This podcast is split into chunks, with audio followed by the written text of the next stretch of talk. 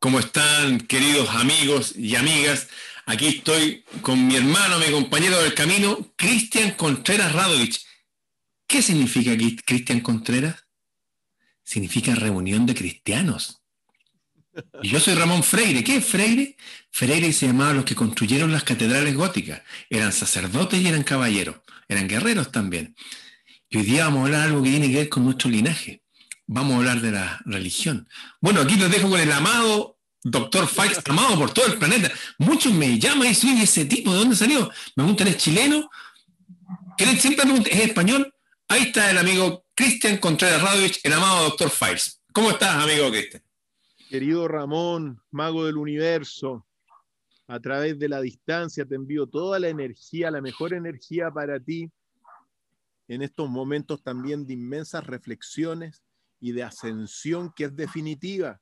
Así que a pesar de todo lo que se ha vivido, vamos adelante porque el triunfo es nuestro y eso está determinado por el destino. Y en consecuencia, en estos encuentros en Mercurio, día miércoles, a eso de las 22 horas, aparte de enviarle muchos saludos a nuestros amigos que nos ven allá al otro lado de la orilla, hoy día vamos a poner sobre la mesa un tema que nuestro mago del universo lo eligió, que se llama la verdadera religión.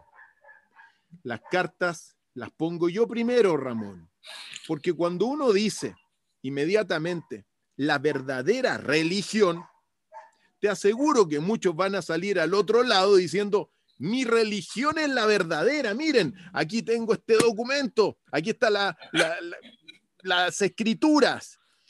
Esta es la religión verdadera, van a decir unos. Después otros, al otro lado, van a sacar quizá otros documentos para no mencionar y no herir susceptibilidades y van a decir, no, nuestra iglesia, nuestra religión y nuestra interpretación es la verdadera religión.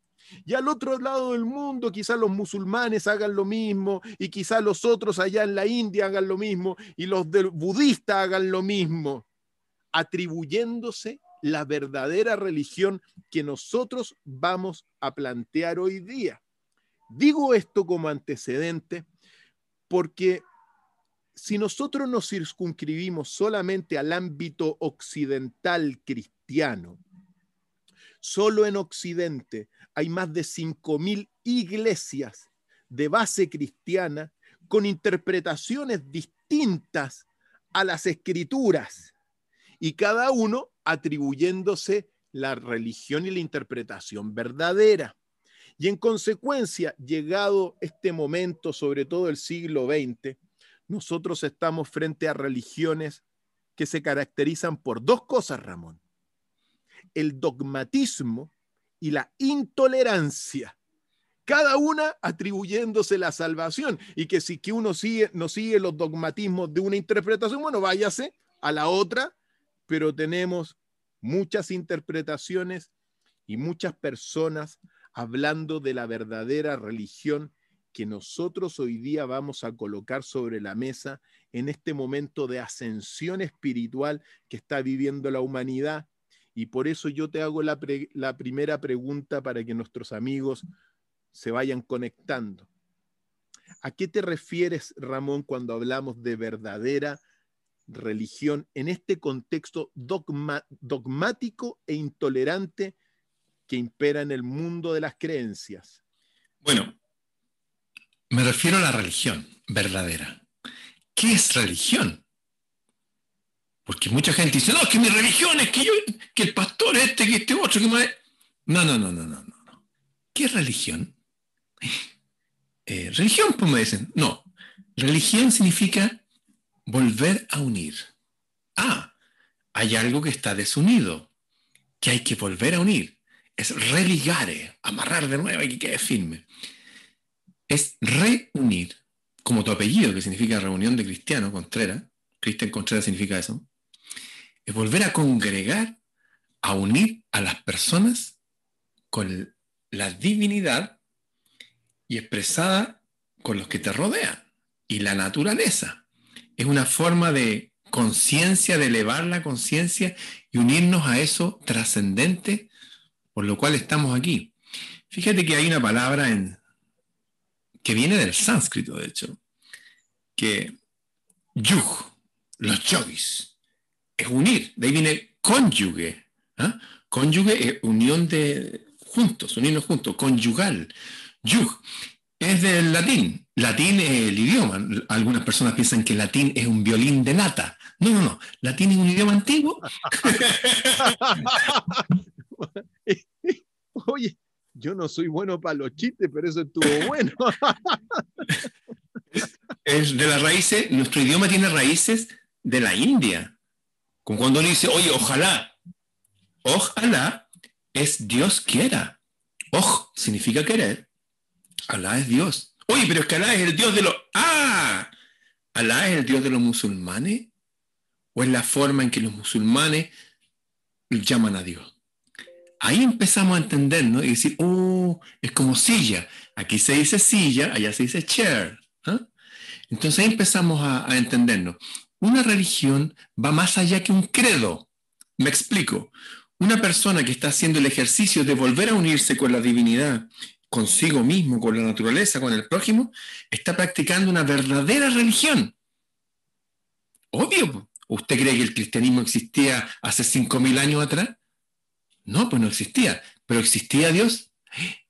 Sí. Ah, no estamos entendiendo. ¿Sabían ustedes, amigos, que la religión llamada, la forma religiosa llamada cristianismo, estaba profetizada por los magos de la antigua Persia por eso vinieron esos tres reyes magos al nacimiento de Jesús. No eran, no eran reyes realmente, eran unos sabios que viajaron con sus séquitos, porque la profecía de ellos decían que la religión de Aura Mazda, el zoroastrismo, iba a llegar a toda la humanidad. Curiosamente, en el Antiguo Testamento, que tampoco se habla de cristianismo, eh, también mencionan que los persas seguían al verdadero Dios dice literalmente, este es Ciro, rey de Persia, quien hará todo lo que yo digo. Les contaba los profetas de árabe y judío a su gente, hablándoles que allá también creían en Dios. Pero ya tenían la Biblia, ¿acaso? No, no, no. Tenían otro libro que se llama el Senth Avesta, donde hablan de un Dios que se llama Aura Mazda. Y la gente puede empezar a decir, oye, están hablando de dioses ajenos. Tranquilo. Ahora Mazda significa Dios es luz. Es lo mismo que decía el apóstol Pablo, que decía que Dios es luz inaccesible. En fin, la verdadera religión entonces es algo que uno practica distintamente del credo que uno tenga. De hecho, dentro de un mismo credo hay gente que no está practicando la verdadera religión, porque no se está uniendo con la divinidad, no está siguiendo el camino de la sabiduría, de la luz, no, está eh, uniéndose a sí mismo, a lo suyo, de hecho, se están alejando muchos de la, de la naturaleza, de lo que es lógico, de la ciencia incluso, desde lo que es comprobable. O sea, el hecho de que yo pertenezca a una iglesia no significa que esté en una verdadera religión. La verdadera religión es independientemente del credo que uno tenga. Lo dice la etimología de la palabra. Así es, es una disciplina del árbol del conocimiento humano la religión. Así uno la tiene que ver. Y como tú bien dijiste, es religar, volver a unir. ¿Y volver a unir a quién? Como tú lo señalaste también, cuando uno se encarna en la materia, se olvida de su origen divino, se olvida de su, de su ser cósmico y espiritual. Por lo tanto, es volver a unirse con la divinidad que está fuera de uno y adentro de uno, con la naturaleza. A mí me gusta hablar del universo. Ahora bien, siguiendo todo esto y el universo como ser divino que está adentro y, adentro y afuera de nosotros. Siguiendo con todo esto y en el mismo sentido de la verdadera religión y ante, bueno, las miles y miles y miles de iglesias que hay, ¿qué decirte en la India, donde, donde hay millones de dioses? Fíjate tú, en mi, en mi viaje. ¿Tú has estado en la India, Ramón, alguna vez? Bueno, entre... Ahí cada casa tiene un dios familiar, por ejemplo. Las estaciones de trenes tienen dioses de la estación de trenes. La estación de buses, cada estación de bus tiene su dios personal, su dios de la estación. Por lo tanto, sin, sin decirte, por ejemplo, en África todo lo que es el animismo que hasta el día de hoy también se, se, cultiva. Es decir, buscar relacionarse con la divinidad a través de las fuerzas de la naturaleza, al fin y al cabo, y de los espíritus de la naturaleza que forman religiones. Ya hablé de las más de las 5.000 iglesias de base cristiana y aquí en Chile creo que, mira, hasta hace unos años se fundaban dos iglesias a por día. Entonces, frente a este, en el fondo, mercadeo de creencias y religiones, todas son verdaderas. Hay que, o sea, todos se atribuyen que son verdaderas. Yo he hecho una gran síntesis en mis trabajos de toda la vida y uno de los aspectos para poder ir explicando a qué nosotros hablamos de la verdadera religión, mira, lo sintetizo en lo siguiente. Si aquella creencia, amigo, que usted practica, la iglesia, no sé, de, todos los santos, o no sé, el, creer en Durga o creer en Ganish, da lo mismo. Cualquiera de todas las amplias espectros de religiones.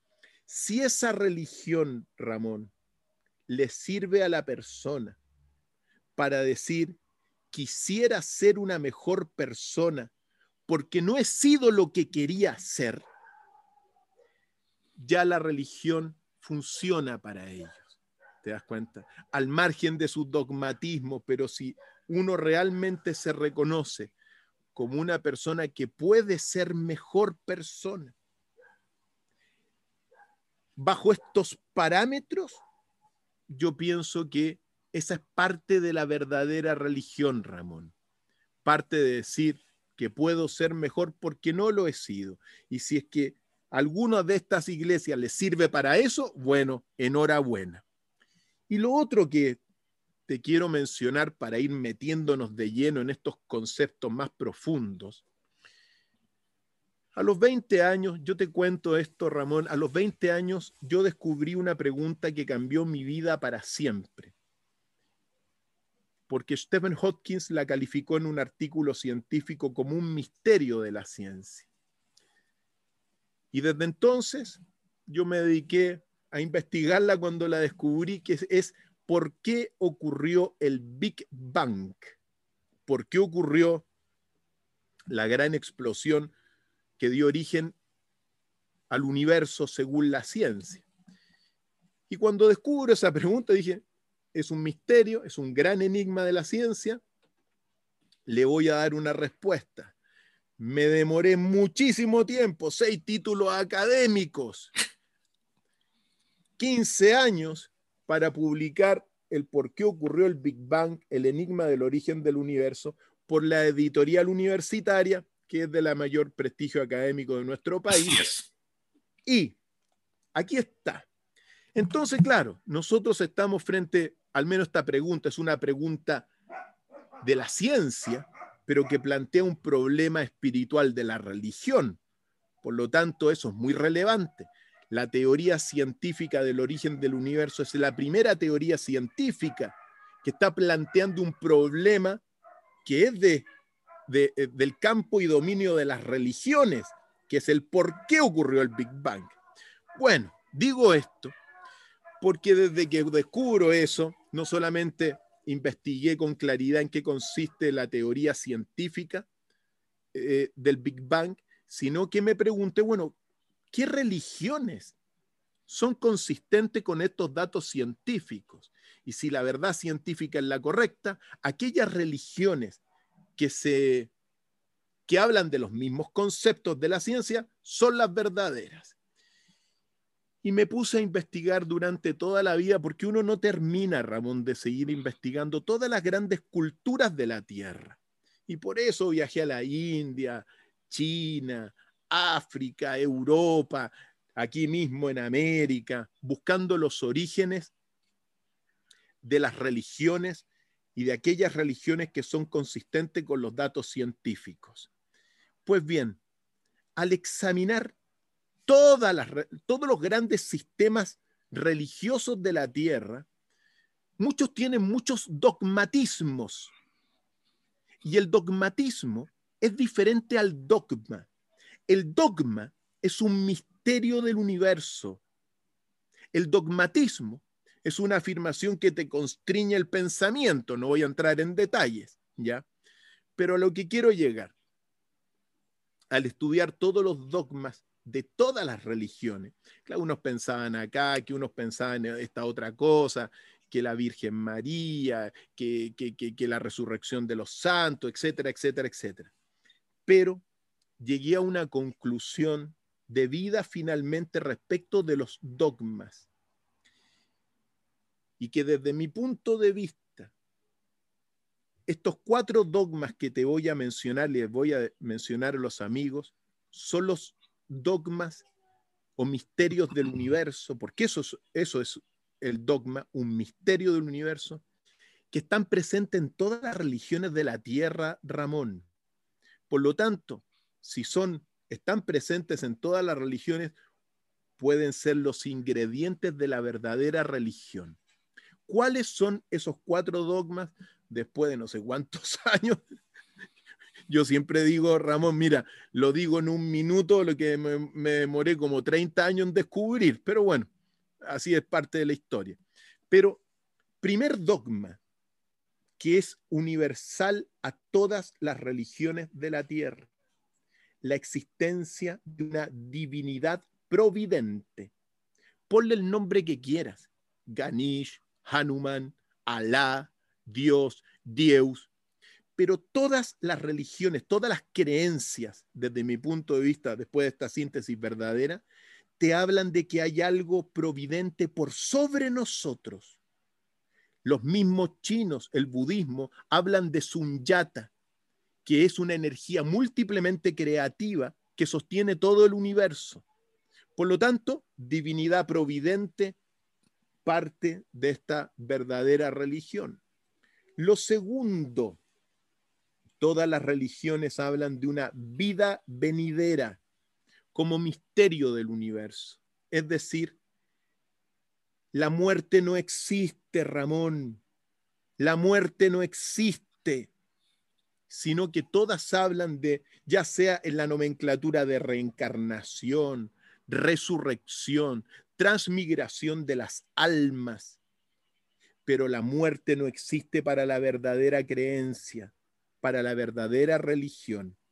Y eso es trascendental sobre todo cuando hoy día prácticamente todos están muertos de miedo por la posible muerte. La muerte no existe para la verdadera religión, queridos amigos y, amigas. El tercer dogma o misterio del universo es el castigo de los ruines. en esta vida o en la otra vida van a ser castigados. Y eso está presente en todas las religiones de la tierra, querido Ramón. Por lo tanto, todas las personas que se portan mal hoy día y que están haciendo barbaridades, van a padecer y van a ser castigados por ruines en esta vida o en la otra. Eso es un misterio del universo. Y la el cuarto dogma verdadero es el premio de los justos. Por lo tanto, serás premiado por la labor que haces, Ramón. Serás premiado por buscar la verdad y ponerla, aunque le hagas cortocircuito a los ruines, el premio de los justos es otro gran misterio presente en todas las religiones. En consecuencia, si uno pone esto sobre la mesa, tenemos dos elementos, al menos desde el punto de vista de uno, que son válidos para hablar de la verdadera religión, que no es una religión que separa. Fíjate tú, no es una, una religión intolerante lo que estamos hablando. Estamos hablando de una verdadera religión que unifica una visión común que nosotros lo podemos ver y que, como te dije, se sintetiza en que si aquella norma te sirve para decir quisiera ser una mejor persona porque no he sido el que, el tan bueno como quisiera ser, ya es bueno. Y esos cuatro dogmas son los únicos dogmas verdaderos, Ramón. en cuanto que se repiten en todas las religiones. La existencia de una divinidad providente, la vida venidera, el castigo del ruin y el premio del íntegro. Como no podemos tocar todas las religiones, quisiera hablar de alguna de las más grandes. Eh, voy a hablar de los, los, católicos, cristianos y todas las iglesias cristianas y protestantes son como 1.400 millones. De hecho, mil millones de musulmanes. De hecho, hay musulmanes en China. China son 57 naciones y unos estados del norte son musulmanes. De hecho, están teniendo graves problemas con el gobierno central que es ateo. En fin, los musulmanes. En el libro del Corán, que es como su Nuevo Testamento, porque también usan el Antiguo Testamento como parte de su credo, en el capítulo 2, me parece, dice algo muy interesante y muy revelador. Dice literalmente lo siguiente. Dice que los cristianos. El Corán habla de los cristianos. Varias veces habla de los cristianos. Habla de Jesús como 40 veces. Hay un capítulo, el tercero, que habla de María, la Esenia. ¿Y saben lo que dice? Empezando el, el Corán, dice que los cristianos, los judíos, los sabeos, ¿quiénes son los sabeos? Ahora se conocen como gnósticos, los gnósticos. Ellos, y por supuesto el pueblo árabe, van a estar súper bien si siguen con eso de, como señaló el doctor Files, de creer que hay un Dios en el cielo que es bueno y eso hace que la persona obre bien aquí en la tierra. Dice, ellos estarán con su Dios, no tienen nada que temer, siguen adelante. El Corán habla de que la gente religiosa pertenece a distintos credos y lo señala. Habla de los cristianos, de los judíos y los sabeos, por mencionar a esos tres. Pero si llevamos ese espíritu a todo el mundo, vamos a ver que efectivamente los persas, mucho de nuestra cultura viene de Persia. Nosotros le debemos nuestro lenguaje, nuestra cultura, nuestras matemáticas, por ejemplo. Las matemáticas, la medicina, la arquitectura vienen del mundo de qué religión? del mundo de la religión musulmana, árabe. Y los números y muchas cosas más vienen del mundo de la India. Ya les mencioné que el palabra eh, como cónyuge vienen de la India. Nosotros somos descendientes de personas creyentes que pertenecieron y practicaron la verdadera religión independientemente del credo, porque el credo depende de la época y la geografía en que uno nace. Si nosotros hubiéramos nacido en la India, estaríamos adorando a Vishnu o a Brahma o a Krishna o qué sé yo, a Shiva, ¿o no? Si hubiéramos nacido en China, ¿quién estaríamos? En fin, el credo depende de la relación geográfica y temporal que la persona tiene en este planeta. La verdadera religión no conoce límites ni fronteras, porque hay un solo Dios que es omnipresente. ¿Qué significa omnipresente? Presente en todo el planeta, en toda geografía, en toda época. ¿O ustedes creen que el verdadero Dios viene de la época de Jesús? Jesús vino a anunciar. Jesús es un mensajero maravilloso que trajo un mensaje. Y ese mensaje lo habían traído antes otros mensajeros. Hubo un mensajero que se llamó Zoroastro o Zaratustra. Algunas personas lo conocen solamente por Nietzsche o por alguna ópera por ahí. Bueno, pero la verdad es que el, tema es más profundo que eso. Eh, los persas, ellos señalaban que todo el constructo de la naturaleza obedece a una inteligencia maravillosa y externa a nosotros. Aún el cielo y las estrellas nos influyen. De hecho, los persas observaron un astrón o grupo de estrellas que formaron como una estrella sola, que señalaría el nacimiento de una persona que llevaría el conocimiento del Dios de la luz a toda la humanidad. Las personas que hicieron eso los conocemos como los reyes magos. Y la persona que nació para llevar ese mensaje se llama Jesús. Pero lo concreto de la verdadera religión y el verdadero credo también es que hay un mensaje. Y ese mensaje también es universal. De hecho, los, eh, el zoroastrismo fueron la primera gran religión que dijo, ¿saben qué? Aquí hay un Dios, pero que no está aquí, está allá. Y a ese Dios se le agrada sin tener necesidad de matar gente ni animales, porque se hacían sacrificios. No solamente los mayas hacían sacrificios, era una cuestión en la pandemia de la época. Digo, se le agrada al verdadero Dios siendo más sabio en nosotros, con conocimiento, entendiendo cómo funciona esto, maravillándonos con la naturaleza y amando, mire lo que dice, al próximo, al prójimo, al que tenéis cerca, como a ti mismo. Hablan de amor, hablan de conocimiento, hablan de sabiduría. Hay un ejemplo con una sola religión de la cual nadie habla, que el zoroastrismo, los persas. De hecho, en Irán ya no hay muy poca gente que sigue ahora Mazda. Los musulmanes abarcaron todo.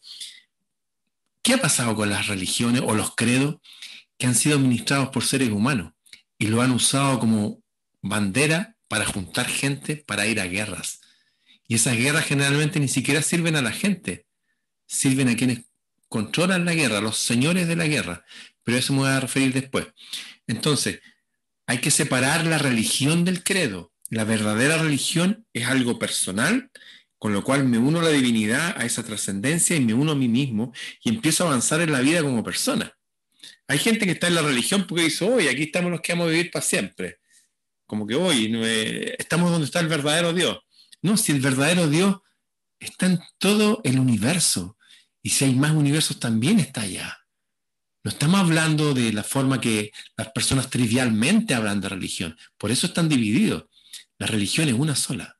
De esto también habló Akenatón, pero lo voy a mencionar después. Ramón, una distinción muy relevante la que acabas de señalar entre el credo y la religión verdadera, la verdadera religión, porque también hay un ingrediente muy hermoso dentro, bueno, del destino de la humanidad cuando, el cuando la humanidad se aparta del mensaje divino. La promesa es que siempre envía la, Dios, el universo, el ser divino del universo. La promesa desde tiempos inmemoriales es que siempre va a enviar a un mensajero, a un hombre especial, al avatar, al Cristo. Y claro, muchos católicos acá, cristianos, evangélicos de la esfera católica de Occidente, dicen que el único avatar verdadero y que el único Dios en ese sentido es Jesús. Y eso no es preciso, porque como tú decías, antes de Jesús, han habido muchas luces que iluminan al mundo en sus cuatro direcciones y que son los verdaderos Cristos de toda, de toda la verdadera religión que estamos hablando.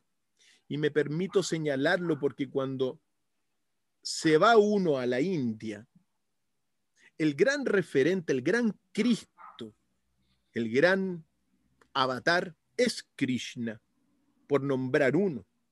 Pero ahí tú tienes con Krishna, el primer gran profeta eh, universal, por decirlo así, aunque hay profetas o avatares anteriores. Krishna es el octavo avatar de, Vishnu. Parshurama, el sexto avatar, muy importante, Parshurama. Pero como referente para hacer una gran síntesis, tienes a, a Krishna. Luz que ilumina el mundo en sus cuatro direcciones, Ramón. Y eso es lo que uno tiene que ir integrando dentro de la verdadera religión, porque si tú estás acá en Chile, pero por ABC motivo te toca investigar y conocer a Krishna, vas a encontrar un tesoro de la sabiduría universal que te va a permitir unirte y conocer el universo, que es la divinidad entera, y a ti mismo. Digo esto porque, claro, en la historia han habido grandes luces que iluminan al mundo en sus cuatro direcciones y que tú la has nombrado.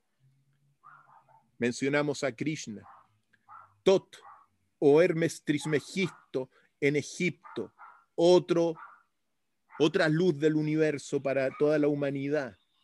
Buda, también con toda su gran sabiduría, meditación y camino medio. Zaratustra o Zoroastro, fundador del dualismo en la tierra, clave. ¿Qué decir Platón? Otra figura trascendental para la esfera greco-romana, verdadero creador de Grecia y Roma es Platón. Jesús y Einstein, esos siete avatares, hay otros más también, pero esos siete avatares son luces que iluminan al mundo en sus cuatro direcciones, filósofos inmortales, creadores culturales, y todos apuntan, en definitiva, a ser aspectos o reflejos o mensajeros, no solamente del ser divino del universo, sino que también de la verdadera religión, porque sus conocimientos nos sirven a todos, Ramón, y nos sirven también para salir de la oscuridad y de la somnolencia donde está el hombre cuando se encarna en la materia. Por eso para mí, cuando así como hay cuatro dogmas que confluyen en todas las religiones, me gusta ver dentro de este concepto de verdadera religión que nos lanza también a un estado evolutivo muy superior al cual se ha estado, ver a todos estos maestros como grandes mensajeros para todos nosotros, Ramón. Yo, eh, por algo personal mío, yo sacaría a Einstein y pondría a Mahoma, pero en fin. Eh, sí. Eh, bueno, son, ojo, son, por ejemplo, Mahoma también puede estar. Yo nombré algunos que son muy, muy poderosos. hay, muchos más también, sí, por eso mismo. Está de Frigia. Hay un montón, si estamos llenos. Pero para que la gente se quede más o menos ya esto, porque el mundo musulmán es importante integrarlo porque nuestra cultura es musulmana. Y porque, mira, fíjate que estamos hablando de la verdadera religión y resulta que también, y, nombraste tú muy bien el, el, avatar, el avatar que es el mensajero. Y han habido varios avatars, pero lamentablemente el, el espíritu que gobierna este mundo a veces toma la imagen del avatar y la tuerce provoca un fanatismo alrededor de él que hace que los pueblos peleen unos contra otros. Fíjate que ayer una anécdota, eh, tuve que grabar a una, una mujer, una cantante sefardita, una mujer judía, que es cantante de ópera y que pertenece a esa tradición judía antigua, verdadera, donde seguían al Dios del cielo también. Pero ellos también fueron permeados y también salieron varias corrientes y también le agregaron otras creencias y otras cosas. Eh, una de las principales eh, tareas de la persona que está en la verdadera religión, independientemente del credo, es tener la capacidad de ser humano, consciente, razonable y examinarlo todo y retener lo bueno. Porque otra de las cosas que habla, otro dogma de que podríamos agregar, de que hablan todas las religiones verdaderas, es que estamos en un mundo oscuro. Estamos en un mundo, como decía el dualismo de, la época de Zaratustra, de Agriman y Auramasta, donde está el mal y está el bien. Entonces uno tiene que ser suficientemente adulto, porque esto es para adultos, para darnos cuenta que también hay un espíritu engañador, que a través de la verdadera religión y a través de cualquier credo, siempre está eh, provocando que nos desviemos de la verdadera religión. Algunos ejemplos. Por ejemplo, Jesús decía que no se ponga el sol sobre tu enojo, que quiere decir que no pase el día y esté enojado con la otra persona, a pesar que él muchas veces manifestó su enojo. Es justo manifestar enojo, pero no estar todo el día enojado. ¿ah? Incluso decía, oye, hay personas que se enojan que, que serían como que mataran a otros, que están siempre enojados. Un ejemplo. Sin embargo, la religión dirigida el credo dirigido por este Constantino, este primer papa, este hombre que dice que vio una cruz en el cielo, que le dijo, oye, anda a, anda a luchar. ¿Qué estamos hablando? Y nos dice de ese Constantino que mató a su hijo a cuchillada él mismo y mandó a su mujer a freír en aceite. ¿Y por qué lo siguieron tanta gente hasta el día de hoy? Porque nadie piensa porque los seres humanos somos muy fáciles de ser eh, llevados como ovejas. Y lo que quiere también como dogma la divinidad es que seamos adultos y que pensemos, que usemos nuestra razón. Insisto, la gente del mundo musulmán no heredó todo lo que es la medicina todo lo que es la arquitectura. Cuando Miguel Ángel estaba haciendo recién esas cúpulas y todo diciendo, ¡ay, que la capilla Sixtina! ¿Qué capilla Sixtina? Vayan, por favor, ver los templos que hay en Irán, la antigua Persia. Es como, wow, estos son joyas vivientes. O sea, somos todos hermanos, hijos del mismo Dios, y tenemos diferentes credos, y tenemos el mismo enemigo en común, ese que quiere engañarnos, hacernos sentir que hoy mi credo es verdadero y el otro no. Yo soy cristiano adventista, guardo el séptimo día, este no. A ver, ¿estás seguro de eso? O sea, invito con esta reflexión de la religión verdadera a entender que tenemos un único Dios verdadero y entender que tenemos un enemigo verdadero, que es un espíritu que se manifiesta también en cosas concretas, en engaño. Se le llama el espíritu que engaña al mundo, a todo el planeta. Y hay profecías en todas las religiones, en todos los credos, que hablan que va a haber un día que va a haber tal nivel de engaño, pero tal nivel que van a venir guerras y pestes y hambre y un nivel de ciencia que va a haber aumentado. Y en ese momento, ese Dios verdadero que nos une, al cual nos conectamos, realmente, al parecer, va a bajar o va a descender o nos va a llevar a otro. No tengo idea, pero el hecho es que esa unión con ese Dios se va a acercar a tal nivel que vamos a pasar a ese estado primigenio cuando todo este juego llamado vida comenzó. Los seres humanos viviendo con el verdadero creador, no como un ser aparte, sino como nuestra verdadera familia divina. Porque no hay un, tipo de barba, no, hay, hay un mundo ahí arriba. Hay, Jesús hablaba de ejército. Otro dogma de las religiones antiguas es que no hablan solamente de Dios y los hombres, hablan de ángeles y ángeles personales. Y como que también este engaño ha llevado, oye, ¿por qué no pensar en nuestro ángel? De esto han hablado hasta García Márquez en su libro El náufrago. Un tipo náufrago, y esto es real, se lo llevó una hora, quedó flotando por ahí, qué sé yo, se hacía el muerto para que se pararan gaviotas para poder beberle su sangre. Se estaba muriendo. Y un día pidió ayuda a su ángel. ¿Y saben lo que pasó? Aparecieron unos seres en el agua y le dijeron, mira, anda para allá, mueve tus brazos. Y el tipo llegó y se salvó. Un libro cortito, se lo dedico, El náufrago. Un gran amigo mío, que ya murió, tío de mi amigo Claudio Boca Valenzuela, un, amigo que era eh, anticuario, René Gaete García, 96 años, viejo chiquitito, ojos celestes, no usaba lentes, no usaba lentes para leer y comía el alimento de los dioses el chocolate, todos los días Este hombre tuvo una experiencia maravillosa que deseo, tengo que compartir. Él iba en un bote desde la ciudad de Valdivia, la ciudad maravillosa, se la recomiendo a todos los chilenos y extranjeros, iba remando hasta niebla a ver a su novia. Pero él dijo, estoy muy transpirado, dijo, voy a meter al agua antes de llegar a verla, porque iba a conocer a su suegro y todo.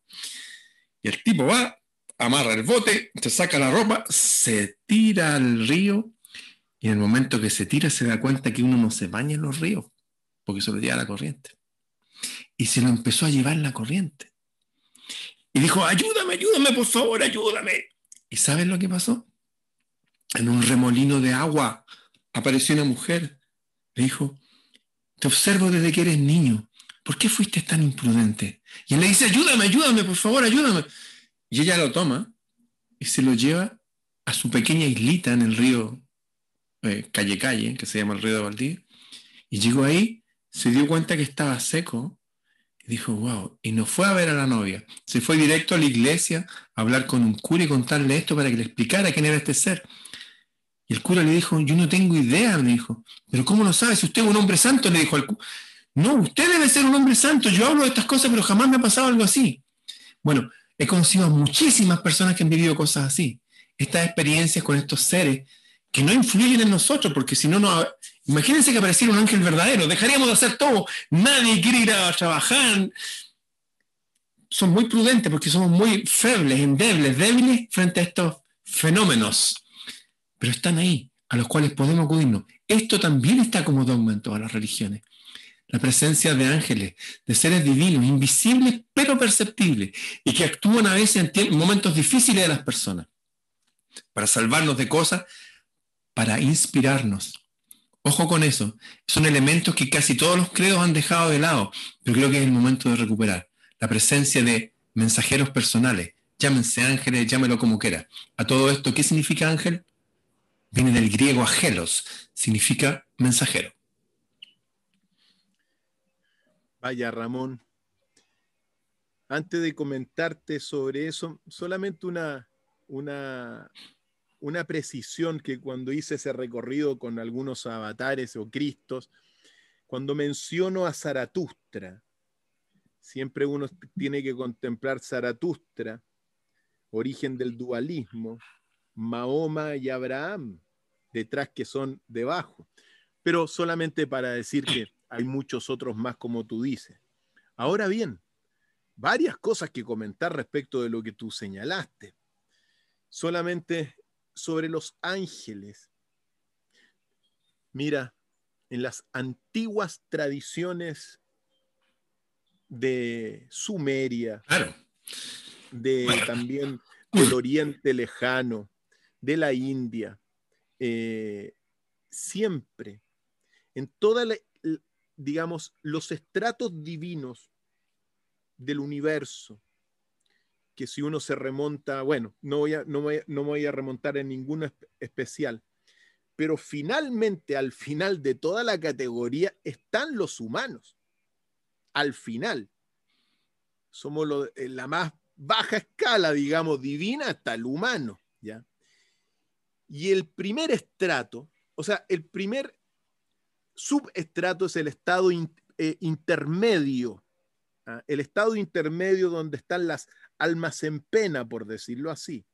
Y el primer estrato por sobre el humano es lo que se llama precisamente en las tablillas sumerias antiguas, el Dios personal. Y ese Dios personal tomó cuerpo luego en el ángel de la guarda. Por lo tanto, es un ayudante de uno. Es muy hermoso eso, eh, observarlo, porque debido a precisamente todo lo que ha ocurrido con la institucionalización de las grandes, de, las visiones espirituales, se han perdido muchas cosas y se, se, perdió ese contacto con el ángel de la guarda. Por lo tanto, digan, siempre le digo a los amigos, pídanle lo que quiera al ángel de la guarda o al Dios personal, porque tiene la misión y el destino de trabajar para nosotros y ayudarnos. Y eso es fundamental.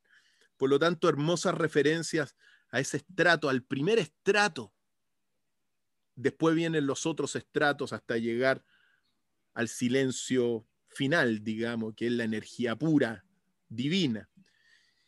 Otra cosa muy, muy relevante también que tú señalas que te la explico de la siguiente forma o, hago referencia. Jesús, amigos y amigas, Jesús nunca fue católico, Jesús nunca fue cristiano, Jesús nunca fue de la iglesia de los últimos días, ni fue evangélico. Lo mismo que Buda, nunca fue budista, él enseñó una filosofía, una manera de pensar. Por eso cuando uno se refiere, por ejemplo, a estos grandes mensajeros divinos, puentes entre la divinidad y el hombre, son grandes filósofos, grandes pensadores que traen un pensamiento, que traen un mensaje y que después los hombres que quedan en la tierra toman ese mensaje y lo institucionalizan. Pero Jesús nunca fue católico y nunca fue cristiano tampoco.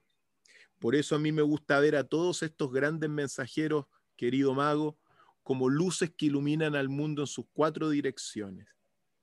Digo esto porque mencionaste a Constantino, 300 años después de Jesús. Así es. Lo que hizo el concilio de Nicea, tomado y comandado y, llamado por Constantino, fue reducir la imagen de Jesús y de los más de 30 evangelios que habían, dejó solo cuatro. ¿Te das cuenta? Y así institucionaliza una, un credo. Eso es un credo más que una religión. Y de alguna forma le quita el esplendor y la luz completa a la enseñanza y al mensaje que trajo Jesús, que era un maestro espiritual de Oriente y Occidente, como lo hemos conversado. ¿ya? Y en consecuencia, ahí fundan el catolicismo y se arma toda esta cosa que ha terminado siendo, bueno, lo que sabemos hoy día, una, una creencia eh, que se ha arruinado por los escándalos de abusos a menores. ¿ya? Lo mismo sucedió con Krishna.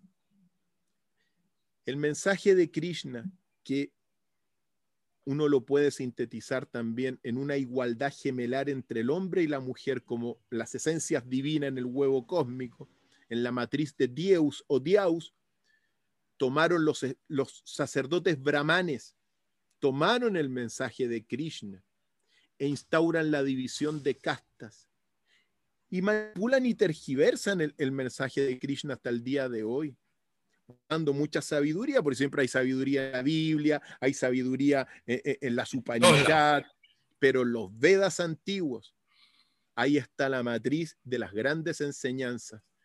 Esto me, me lleva a qué? A lo que tú señalaste, en el fondo, al adversario que controla la tierra y que está buscando la pelea, la enemistad, que busca en el fondo la desintegración humana y la corrupción.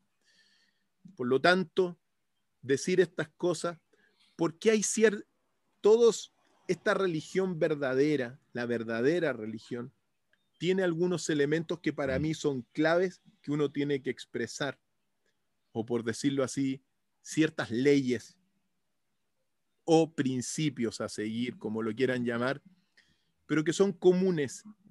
Y lo primero es el amor. Todos los grandes maestros y la verdadera religión te enseña el amor, el amor al prójimo como a ti mismo. Eso lo puedes encontrar en todos, en unos más que otros, pero siempre está eso.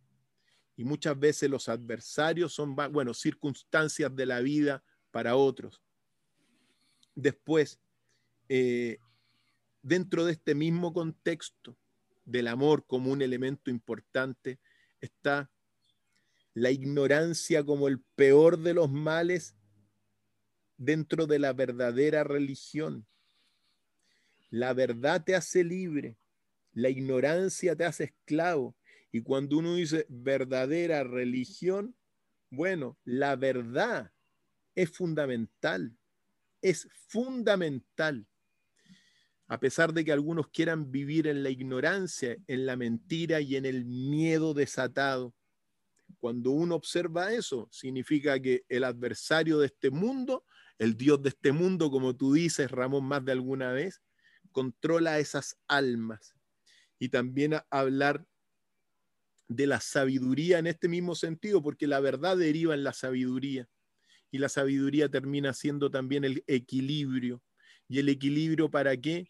Para ser feliz en la vida, Ramón. Por lo tanto, algunos elementos de esta verdadera religión, una religión que una. Cuando hay separación, uno puede ver que hay elementos que no son los verdaderos de, una, de religarnos a nosotros con el ser divino. Hay unos aspectos muy interesantes de la verdadera religión que están nombrado incluso por los avatares de la verdadera religión, por los mensajeros celestes que han llegado hasta acá. Recuerdo claramente cuando a Jesús le preguntaron, le dijo un tipo, oye, maestro bueno, ¿cómo lo hago para entrar en la vida? Y Jesús dijo, para, maestro bueno, aquí no hay ningún maestro bueno, no existen. Hay solamente uno bueno que está arriba.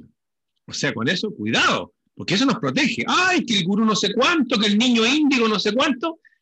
Yo me encontraba con un nivel de charlatanería, con estos grandes iluminados de, de esta época, está lleno de falsos maestros. Bueno, primero no hay maestros buenos en la tierra.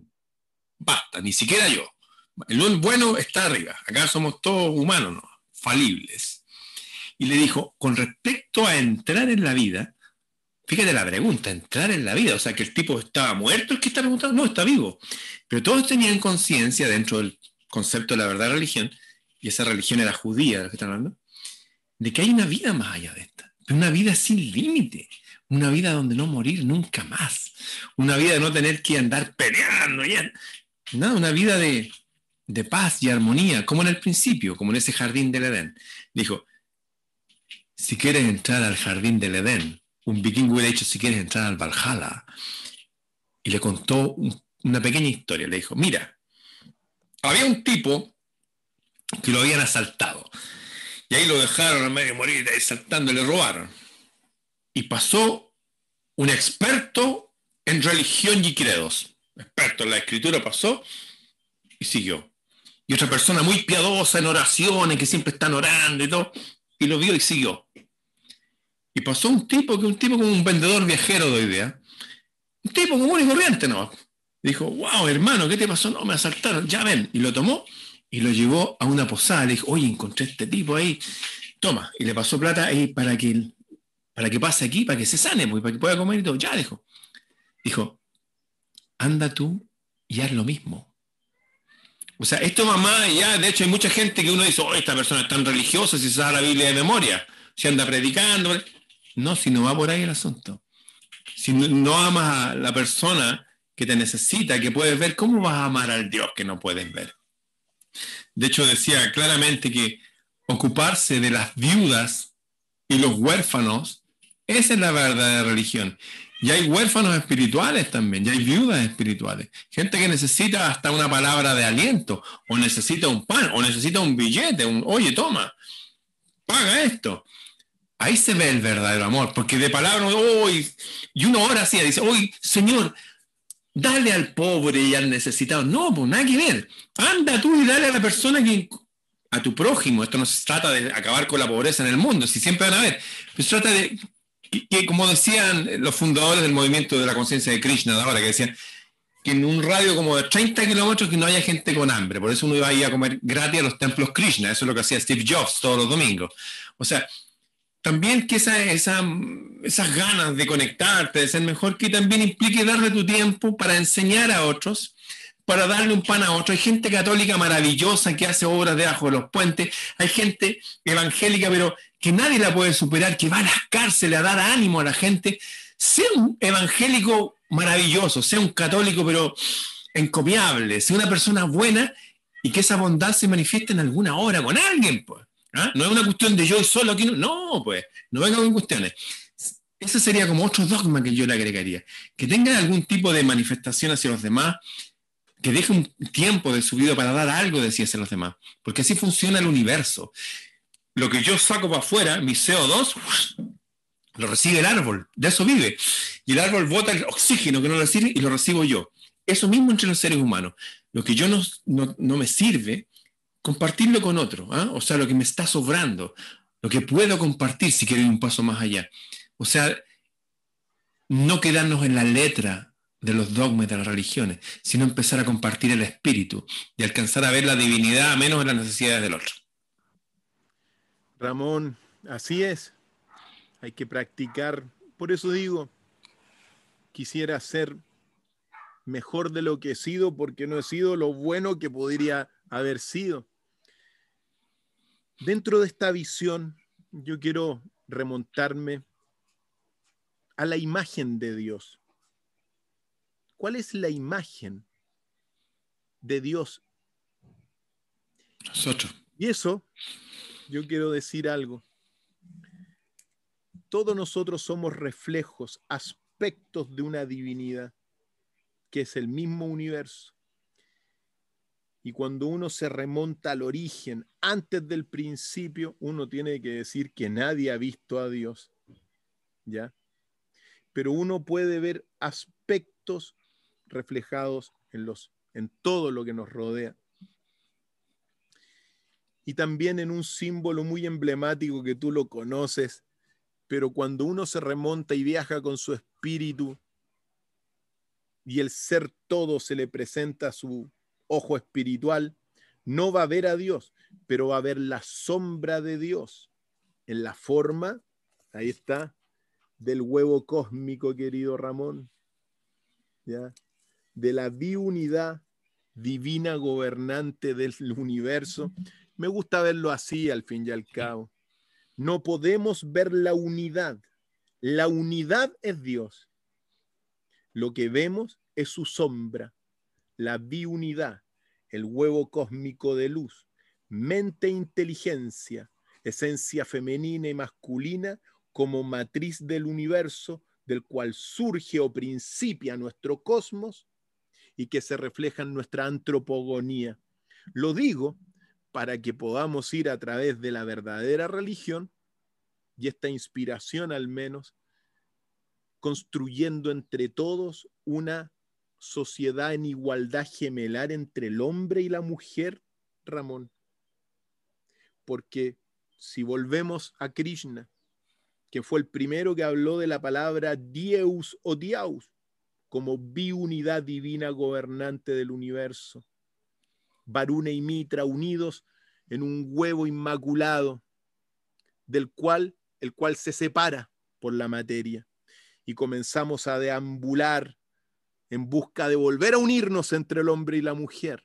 Pero aquí estamos separados y en vías de la unión siento yo que entre los aspectos siempre me gusta mencionar eso, aparte que el talismán de todos los tiempos que uno, que uno, que uno usa para poder visualizar todas estas cosas. En definitiva, querido Ramón, amémonos como llamemos al prójimo como a uno mismo. Busquemos la verdad, no a la ignorancia, y cultivemos una visión más integral de una verdadera disciplina científica que nos permita volver a unirnos con el ser divino del universo donde estamos. Así que Ramón, solamente mandarte un abrazo, sé que estamos en los minutos finales.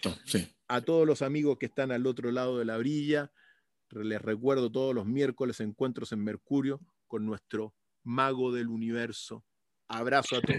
Un abrazo, amigo. Nos vemos. Será hasta el próximo miércoles, amigo. Acuérdese, religión no es lo mismo que credo. ¿ah? Sea una buena persona. Ámese a sí mismo, sea una mejor persona, sea más inteligente, más sabio, más sabia y ame al prójimo. Bien, nos vemos.